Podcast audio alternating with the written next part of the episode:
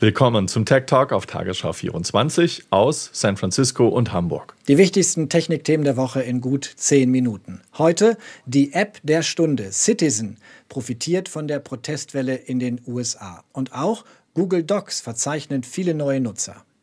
Facebook-Chef Mark Zuckerberg steht unter Druck wegen seines Umgangs mit Trump-Posts. Außerdem, Airbnb könnte vom Corona-Verlierer zum Corona-Gewinner werden kein Ende in Sicht bei den zum Teil gewaltsamen Protesten gegen Rassismus in den USA. Wie vernetzen sich die Demonstranten untereinander? Gar nicht nur und vor allem über die bekannten sozialen Netzwerke, sondern über eine neue App mit Namen Citizen. Citizen erlebt einen Höhenflug, wurde fast eine halbe Million Mal runtergeladen, allein in der letzten Woche. Sie liegt damit in den Apple Download Charts in der Kategorie Nachrichten direkt hinter Twitter auf Platz 2 plus 600 Prozent in einer Woche. Wie funktioniert die App? Nutzer registrieren sich mit ihrer Telefonnummer mit GPS-Daten. Dann zeigt die App einem eine Karte an, das Umfeld, was um einen herum gerade passiert. Wo gibt es Einbrüche? Äh, wo wurde der Notarzt gerufen? Eben alle Ereignisse. Und diese Ereignisse entstehen natürlich auch, äh, wenn es zu einer Demo kommt. Und Citizen funktioniert mit dem Polizeifunk der wird mit künstlicher Intelligenz gescannt. Menschen feilen dann am Ende noch etwas die Sätze sozusagen glatt und setzen dann die Punkte auf der Karte. Verknüpft wird das dann mit ortsbasierten Videos von Nutzern. Also eine super schnelle Art, sich einen Überblick über die Ereignisse rund um solch eine Demo zu machen. In Deutschland ist Citizen bisher nicht verfügbar. In den USA gibt es die App schon seit 2016. Damals kam sie unter dem Namen Vigilante auf den Markt und wurde prompt von Apple aus dem Apple Store geworfen, weil sie Menschen ermutige, sich in Gefahr zu bringen. Jetzt hat die App den Spieß umgedreht steht und sagt, wir wollen Menschen vor Gefahr warnen. Protect Your Own World ist der Claim der App. Hinter ihr steht der CEO Andrew Frame. Der soll, so schreibt Forbes, in jungen Jahren als Teenager schon mal NASA-Computer gehackt haben.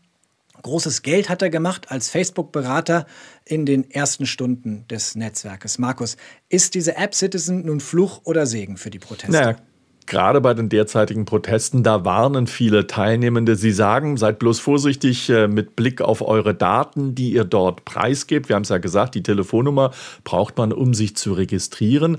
Citizen macht auch keinen Hehl daraus, dass sie Daten an Behörden übergeben würden, wenn es denn dafür einen Gerichtsbeschluss gäbe. Und diese Daten, die haben sie in sich. Videos von Demos, verknüpft mit der Telefonnummer der Nutzer. Das birgt Sprengstoff. Aber nicht nur Citizen erlebt derzeit einen Höhenflug, auch ein anderes Tool eines bekannten Konzerns, Björn. Ja, ganz interessant. Google Docs gehen durch die Decke, also die Dokumente in der Google Cloud, an denen man kollaborativ arbeiten kann. Ein Beispiel, das Doc einer 28-jährigen Journalismusstudentin Kalisa Johnson. Sie hat Quellen für Polizeiübergriffe und Tipps und Handlungsanweisungen für Betroffene in diesem Doc zusammengefasst, das viele Leute abrufen. Über ein soziales Netzwerk reden wir hier eher selten. Reddit, so etwas wie der Opa unter den sozialen Plattformen. Aber jetzt sollten wir einmal drüber reden, denn der Mitgründer von Reddit, Alexis Ohanian, hat seinen Hut an den Nagel gehängt im Aufsichtsrat, Markus.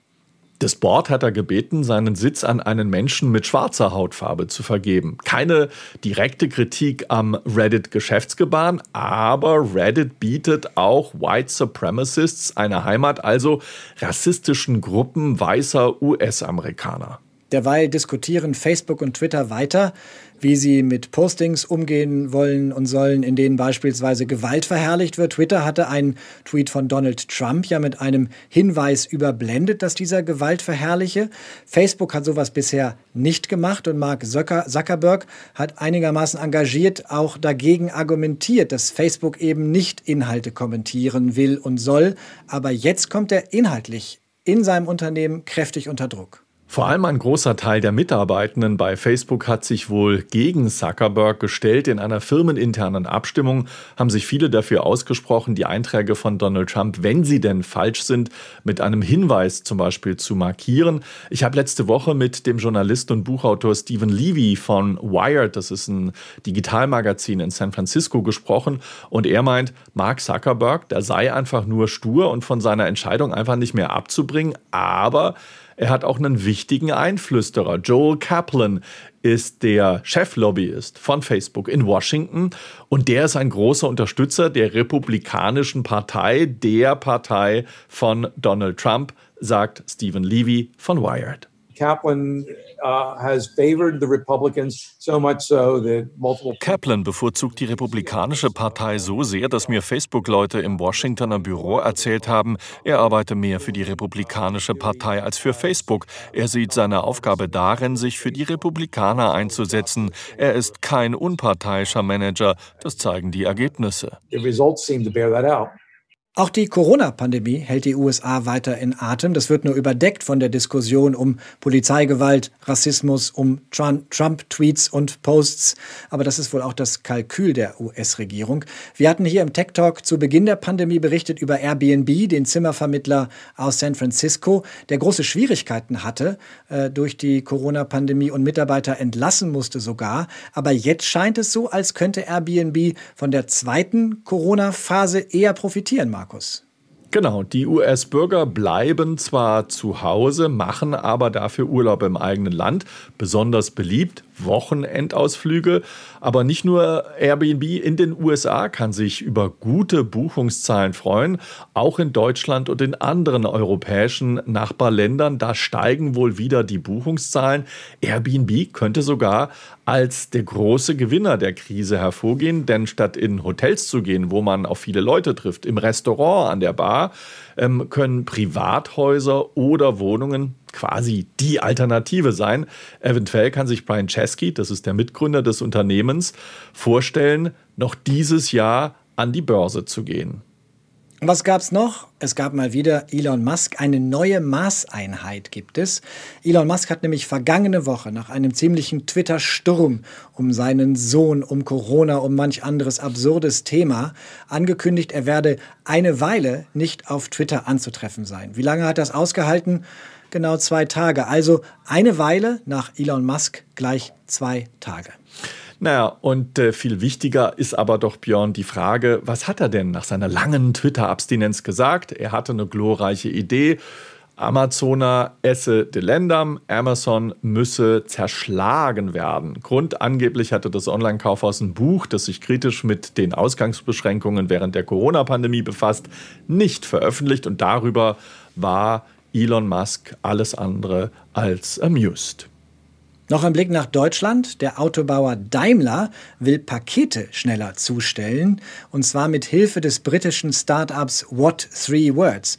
GPS-Daten, diese langen Ziffernreihen, die Koordinaten angeben, die waren gestern. What Three Words hat ein dichtes Netz aus jeweils drei Wortreihen über die Welt gelegt. Und jeder Punkt der Welt lässt sich metergenau mit drei Worten darstellen.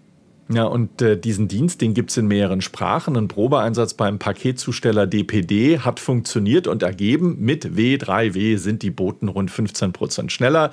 Jetzt soll der Einsatz also dauerhaft erfolgen. Gut für Daimler, denn das Unternehmen hält immerhin 10 Prozent an W3W. Und das war der Tech Talk hier auf Tagesschau 24, um mit What Three Words zu sprechen aus Bäckerin Bande Zucker, also Hamburg-Lockstedt und Beilagen, Lacke, Klaviere. Also San Francisco. Wir sind nächste Woche wieder hier im alten linearen Fernsehen bei Tagesschau 24.